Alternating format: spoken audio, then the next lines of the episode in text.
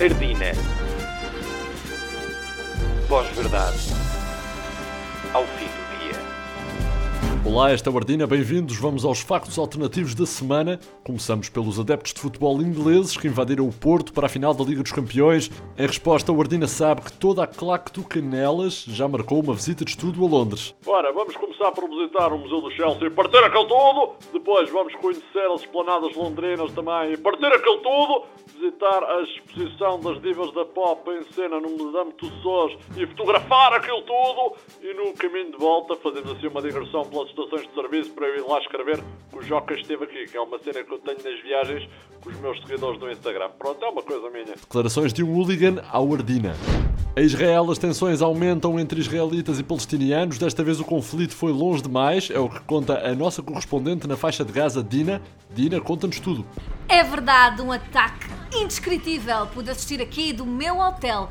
Hoje à tarde, uma criança palestiniana deu um ligeiro encontrão a um idoso israelita. Um ataque que já fez as suas vítimas causou um ferido ligeiro a nível da omoplata e a queda de um gelado de falafel, com perdas incalculáveis no valor de 300 mililitros.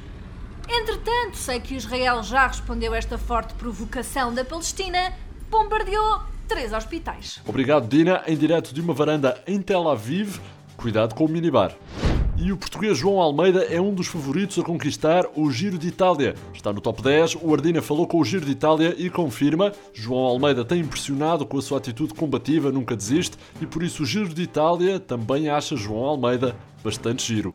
Aliás, se dependesse do Giro, o Giro já o tinha levado para casa, tomado conta dele. O Giro fazia-lhe o jantar, o Giro comprava um bom vinho, o Giro punha um CD do Paulo Gonzo e o Giro ensinava-o a montar uma bicicleta sem selim. Mas quem conquista o giro não depende do giro, por isso é esperar, lembrar ainda que faltam duas etapas de alta montanha e uma prova de biquíni. Ora, quase 20 anos depois, os Friends voltaram à televisão e quem melhor para nos contar tudo que o nosso crítico de cinema, Dário Malgusto.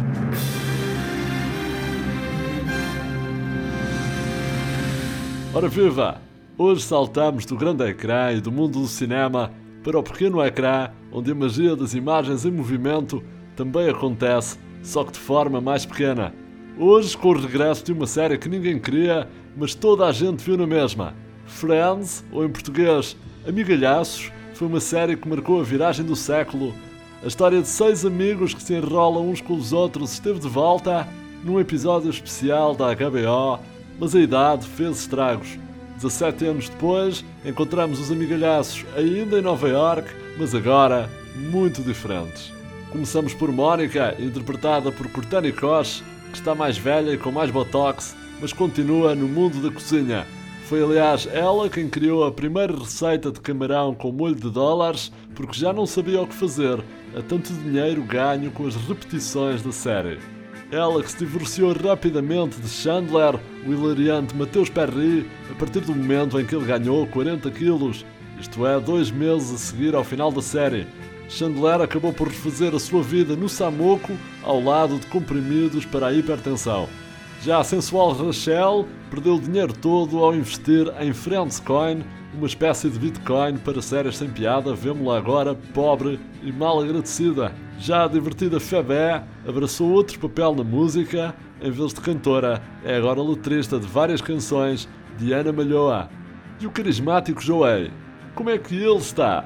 Ora, largou a carreira de ator e é agora um militante de extrema-direita que acredita que o país é governado secretamente através de batidos do Café Central, algo que ainda suscita muita piada. E por fim, a personagem de David Natação, Ross, que infelizmente faleceu o ano passado num acidente de asa delta e aparece neste especial através de um holograma. O episódio especial teve ainda muitas celebridades convidadas, entre as quais David Beckham, Lady Gaga, Justin Bieber, a ativista Malala e até Júlio Isidro, que na altura em que a série estreou tinha 12 anos.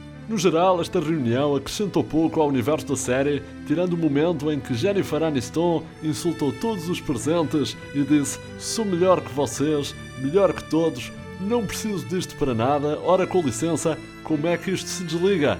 Soube a pouco, é verdade, mas é normal, afinal de contas estamos a falar de uma série e não do cinema. O doce cinema. Oh sim, cinema.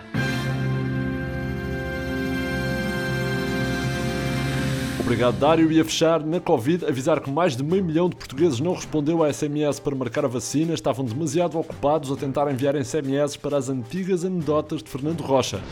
E já agora, a Ryanair criticou o governo por desperdiçar dinheiro na TAP, a empresa vai mais longe e sugere que todos os aviões sejam pagos à base de raspadinhas. Boa sorte!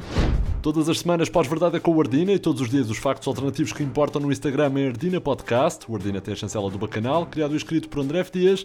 Até para a semana.